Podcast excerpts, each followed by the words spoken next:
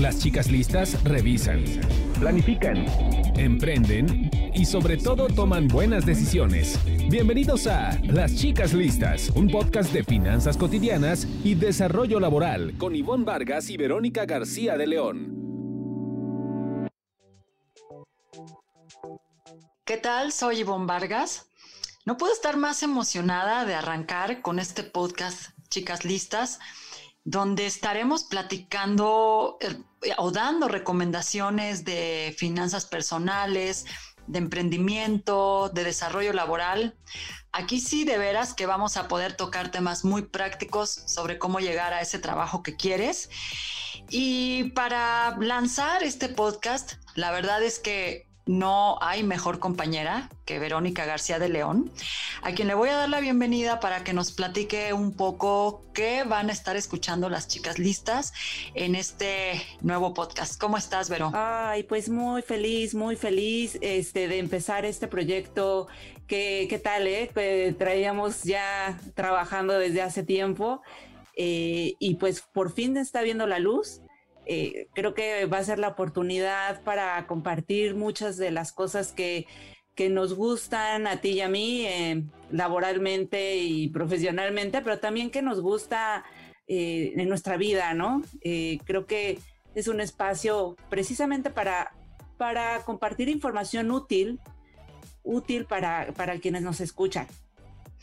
Oye, Vero, y quienes nos escuchan se van a dar cuenta que siempre te digo Vero. Verónica se me hace como más largo y más serio. Pero bueno, Vero, tú tienes un concepto que a mí me gusta mucho eh, para cuando se define este compañerismo y relación entre mujeres.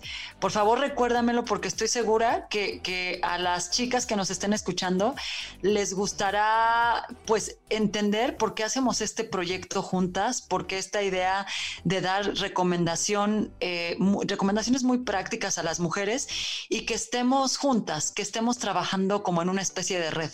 Sí, pues el término al que seguramente creo que te refieres el de, es el de sororidad sororidad eh, entre mujeres, que es, eh, es, es especialmente un, un compañerismo, un, una solidaridad entre mujeres, eh, aunque este término se utiliza mucho en situaciones de discriminación sexual o comportamientos, ya sabes, machistas. Existe este acompañamiento entre mujeres y pues a mí lo que me gusta o lo que quisiera rescatar de ese término es esa, pues esa hermandad, ¿no? Que, surge entre las mujeres eh, cuando se trata de ayudarnos, de impulsarnos, eh, etcétera, ¿no? Creo que es un término que, que se puede rescatar eh, en ese sentido. Ahí está buenísimo, Vero. Y con eso vamos a como que a dar nuestra bienvenida. A mí me encantó el concepto y he de confesar para todas las personas que nos están escuchando que yo no lo conocía y es un concepto que viene, eh, si no me equivoco, Vero, de, parte de la literatura. Eh, Miguel de Cervantes Saavedra ya lo mencionaba, no, no es nuevo, nuevo, pero bueno, aquí damos una probadita con este concepto de que ustedes van a tener conocimiento, se van a llevar muchas ideas e ideas que además pueden aplicar de manera, insisto, muy práctica en términos de cómo llevar sus finanzas y cómo llevar su vida laboral. Pero pues vamos a arrancar. Comenzamos.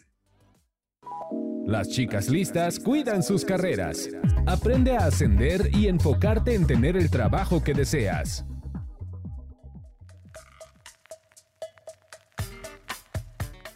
Pues entramos de lleno en materia de interés y el tema del trabajo, el tema del trabajo nos tiene a muchos asoleados, o sea, realmente, eh, pues esta crisis eh, que se está caracterizando por un alto desempleo, vemos eh, las cifras oficiales hablan de 3.4 millones de, personas, de mexicanos sin empleo y a la vez empresas que están cerrando estas oportunidades y en medio estamos profesionistas eh, y gente de todos los niveles, pues buscando esa oportunidad.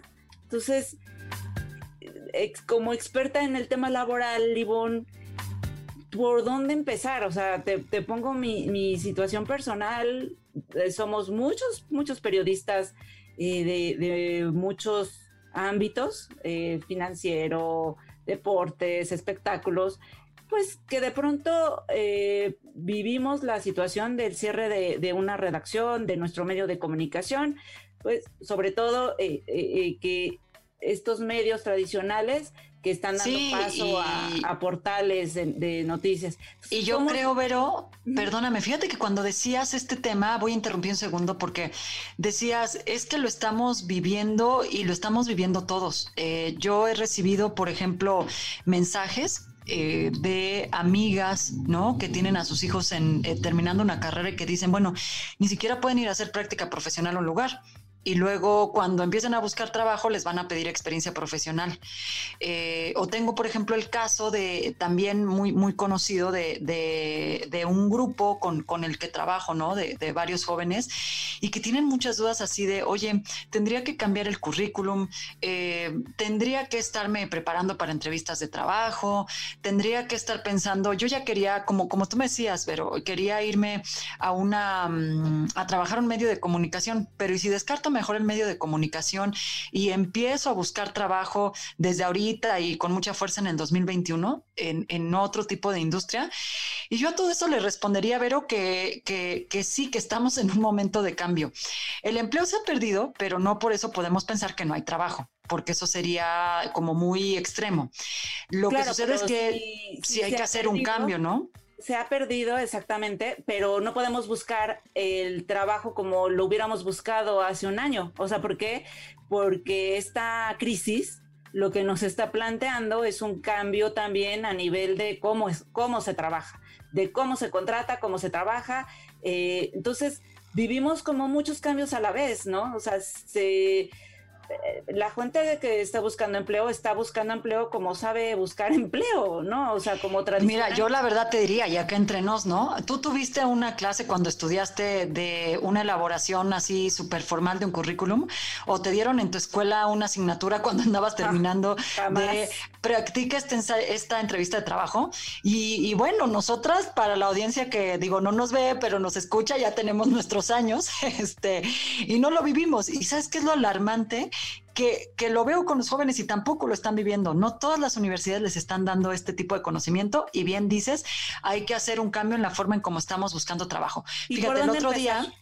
Eh, voy a ir por un ejemplo. El otro día me, mandaron un mensaje y me decían que han pasado, eh, es, es, un chico que está en busca de trabajo y ha pasado por tres entrevistas en Skype.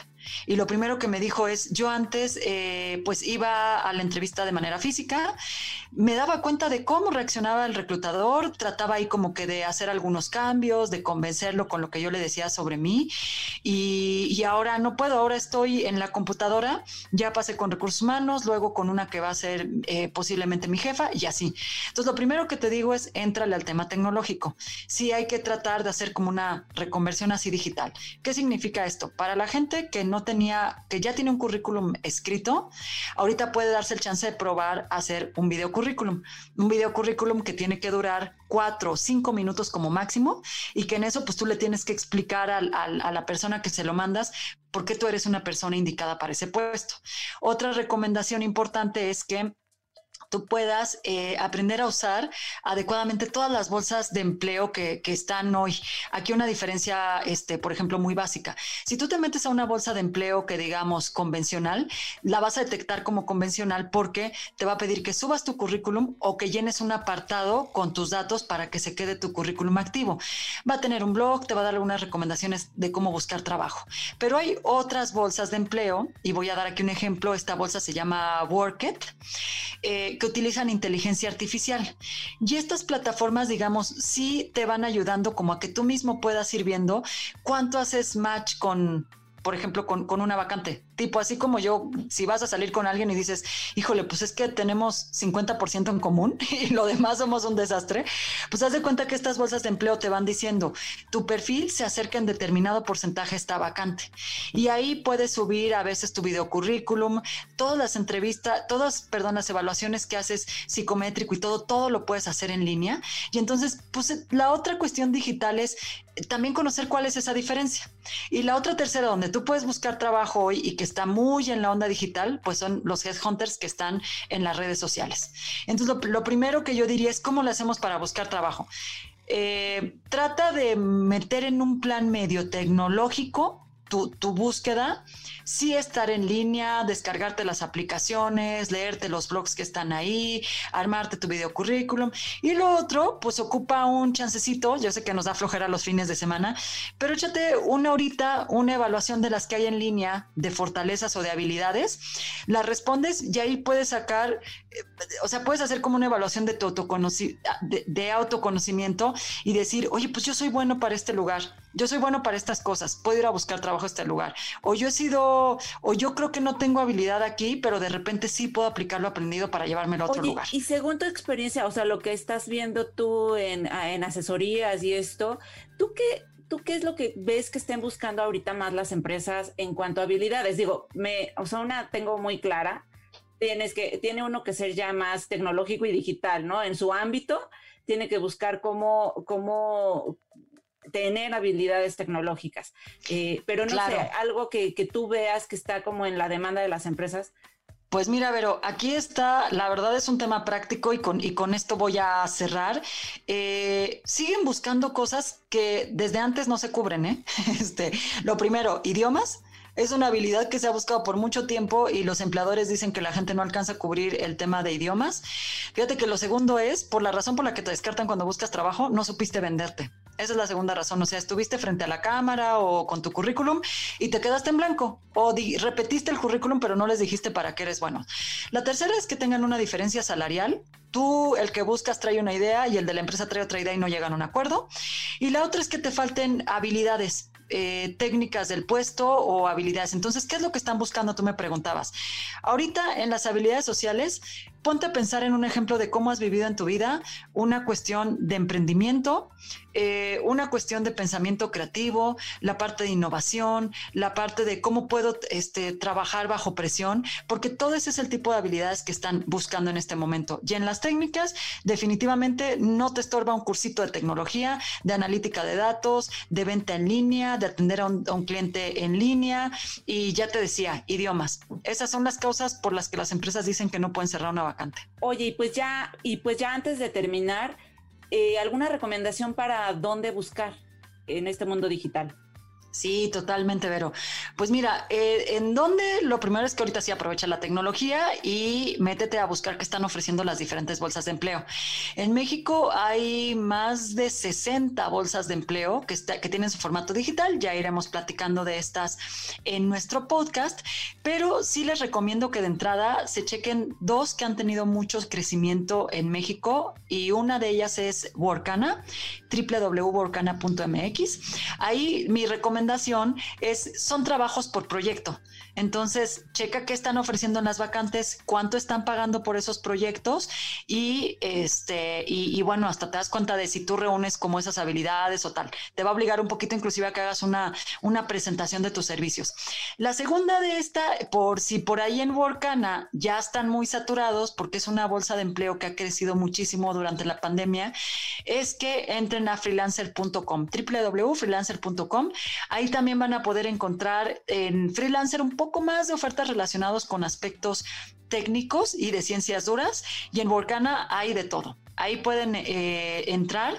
Y una última recomendación es que busquen vía fortalezas en Internet y pueden hacer su listado de estas habilidades que mencionamos para que puedan ah, responder a la pregunta y yo en qué soy buena cuál, por qué soy muy buena en este tipo de experiencia. Van a descargar su, eh, su evaluación de manera gratuita y eso pónganlos en un listadito porque en otro programa vamos, a hablar de cómo hacer un currículum post pandemia. Las chicas listas planifican ahorros, gastos, inversión y protección. En Chicas Listas también nos ocupamos de ver cómo podemos mejorar nuestras finanzas.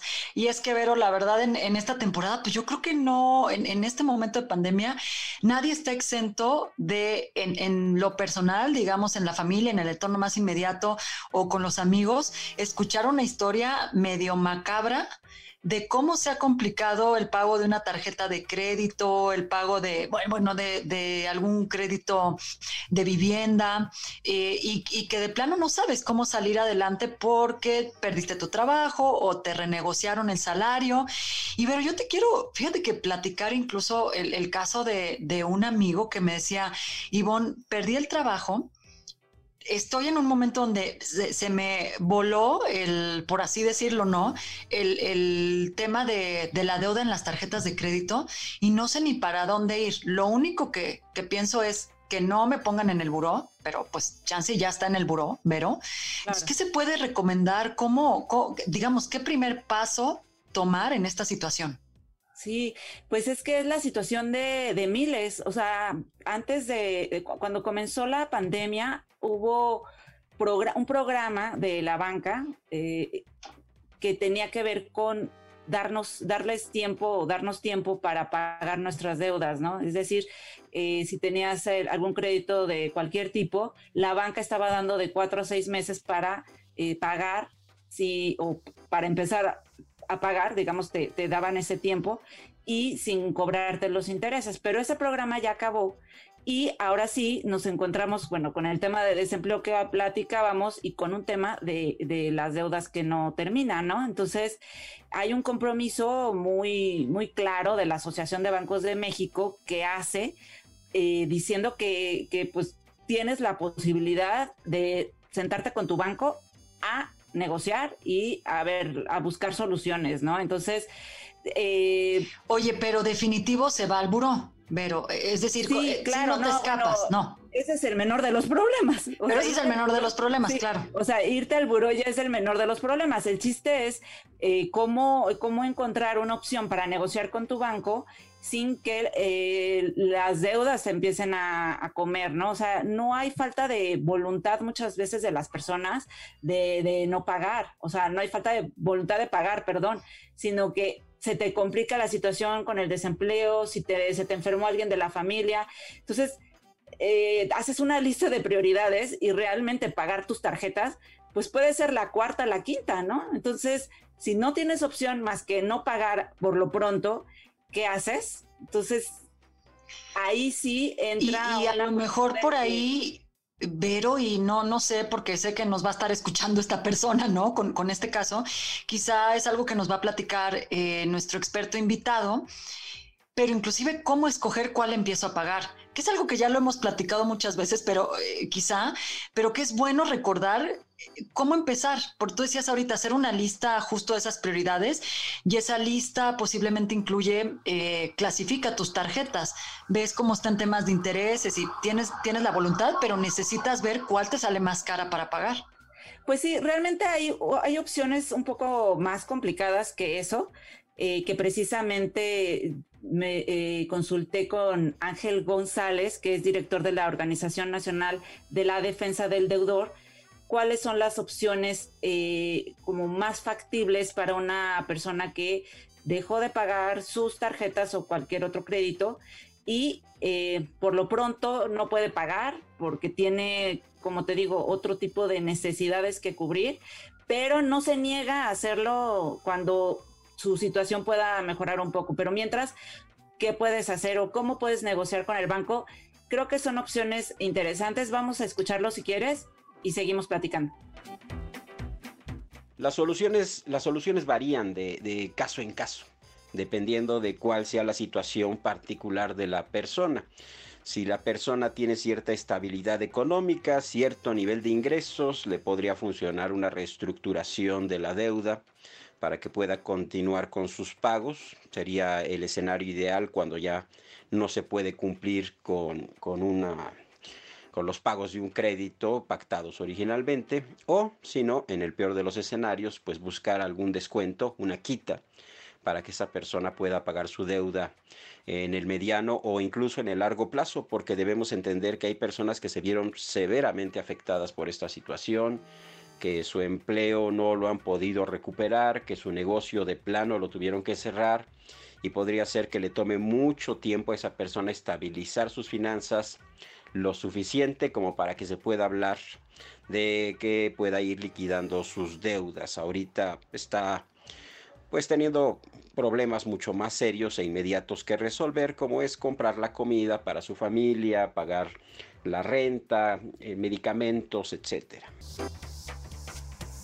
La tendencia evidente que estamos viendo en este momento es que cada vez le resulta más complicado a la gente el poder pagar sus créditos. Esto pues obviamente derivado del asunto de la contingencia. Millones de personas han perdido sus empleos, han tenido que cerrar sus locales o bien disminuyeron sus ingresos de manera importante. Y con una pandemia que aún no se puede controlar, pues es obvio que a mayor tiempo, pues mayor complicación para ellos el poder pagar sus deudas. Entonces esto se va acumulando. Vemos que la cartera vencida en general se está incrementando. Entonces, como, como dice Ángel, las soluciones dependen de, la situación de, cada persona y sí su nivel de deuda, eh, pero también su nivel de ingresos, su nivel de gastos y estas dos opciones, reestructura y quita, son las más utilizadas. Sin embargo, sí tienen una consecuencia, porque el negociar una quita, que es como una reducción de tu deuda con el banco, eh, puede llevarte a una nota negativa en el buro de crédito. Pero pues el chiste aquí es más bien eh, pagar la deuda y no, no dejarla a, a, la deriva, ¿no? Vamos a ver qué otras cosas nos explica Ángel en cuanto a las repercusiones que puede haber. Hablando de reestructuras y de quitas, ¿cuáles serían los impactos en el historial crediticio de la gente?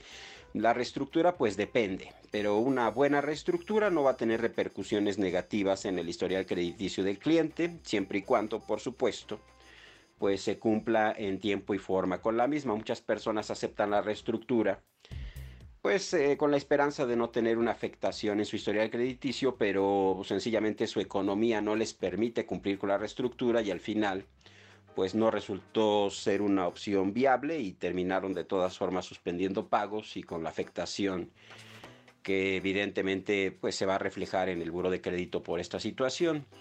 La otra, la quita, sí tiene una afectación en el buro de crédito porque evidentemente una persona que paga con un descuento una deuda, con una quita, pues es una persona que no tuvo el dinero, la solvencia para poder pagar el total de su deuda y eso se verá reflejado en las sociedades de información crediticia como, como es el buro de crédito y le afectará para obtener créditos a futuro, pero si esa persona maneja sus finanzas de manera responsable, ya una vez que haya liquidado todas sus deudas, ya que se haya estabilizado, ya que se comience a recuperar, eventualmente esa calificación irá mejorando hasta que logremos llegar a un punto en el que pueda tener acceso nuevamente a créditos hipotecarios o automotrices. Debemos entender que el chiste es pagar la deuda, no dejarla a la deriva, porque eso pues va a generar complicaciones mucho más severas en su historial crediticio e incluso podría derivar en algún problema de carácter legal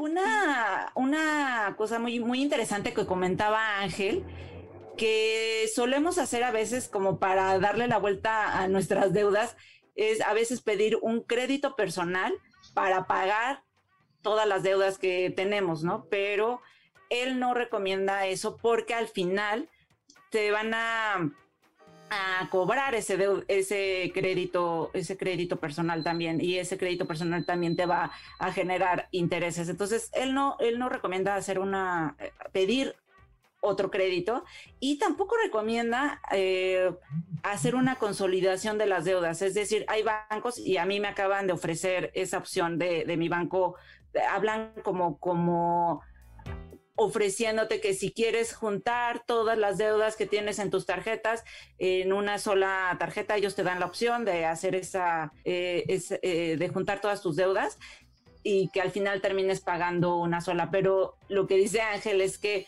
si tenías repartido por punto una deuda de 20 mil pesos en cinco tarjetas, te las van a juntar en una sola y vas a tener que pagar esos mismos 20 mil pesos. Eh, y pues no, o sea, no, no es la opción, ¿no? Entonces, él incluso en, eh, él recomienda que esté repartida en más para que si en un momento te vas a una, un problema de una demanda del banco de que ya te, ya te quiere llevar a juicio, lo cual va a ser tema para otro programa, eh, le cuesta más trabajo hacerlo si tienes eh, repartidas tus deudas en diferentes instrumentos que si fuera uno solo. Pues sabes que te escucho y, qué bueno que, que, das esta recomendación porque es una idea que yo hubiera pensado y que quizá muchas de las personas que nos están escuchando dirían, pues lo más práctico es reunir todas las deudas en una sola y con eso ya le pago a uno, me libro de, del problema, que más adelante pues seguiremos hablando de este tema, ¿no? Porque la, idea es que la gente se lleve alternativas de cómo sí hacerlo y esa es mi, pregunta con la que pues eh, casi estamos cerrando este podcast, pero es, ¿qué, qué es lo que... Eh, procede en caso de, pues de que de veras no tengas un ingreso fijo ahorita y no sepas cómo. Em, yo creo que, ¿sabes cuál es la, como, como yo terminaría? Es acércate al banco. O sea, finalmente tienes que acercarte al banco para ver opciones. Al banco no le conviene eh, que dejes de pagar y creo que están en la posición de negociar. Eh, saben que la gente no tiene trabajo, saben la situación en la que estamos. Creo que la mejor opción es como ir al banco y decir, ¿sabes qué? Tengo este problema, sí quiero pagar, pero ahorita no puedo. ¿Qué opciones me ofreces, no? Eh, porque finalmente vamos a seguir usando los créditos en algún momento de nuestra vida y eh, vamos a seguir siendo clientes bancarios. Entonces, eh, dejar de pagar y esconderte para que nunca te encuentren, digo, los despachos de cobranza se encargarán. Son muy hábiles, son muy se encargarán de que no te olvides que tienes un crédito. Creo que inclusive ahora hasta ya le John están, están trabajando más porque ya le cambiaron el horario de llamadas y literal prácticamente desde las cinco y media de la mañana, que son comentarios que he escuchado con amigos, te están marcando para recordarte algo que pues que, que, ya sabes que tienes, ¿no? Eh, y que como tú dices, pues sí acercarte a la Conducef. Eh, la Conducef también da, en su portal hay mucha información, pero la, la Conducef también defiende, eh, defiende a, los usuarios de los servicios financieros, como, como lo somos casi todos, eh, y, tienen opciones para hacerte recomendaciones o, o bien hacer, sí, recomendarte cómo acercarte a tu banco, ¿no? Y, que sea tu caso. A lo mejor valdría la pena, Vero, este, recordarle si la tenemos aquí a la mano al público la página de Conducef. Es conducef.gov.mx, así. Y ellos eh, eh, tienen un blog ahí mismo en su página donde hay mucha información que puede, que puede ser de utilidad. Y bueno, pues aquí les estaremos compartiendo mucha más información porque, bueno, mucha gente se, pregunta si lo pueden embargar, si se pueden ir a juicio. No, hombre, hay, hay muchísimas de verdad dudas. Sí, y, pero los dejamos con un poquito de, de, sabor de boca para nuestro siguiente podcast. Pero un gusto escucharte, un gusto platicar contigo y recordarle a la gente que nos escuche en Chicas Listas. Pues sí, me, da gusto también a mí empezar esta nueva etapa y estamos muy contentas de poder traer información interesante para todos.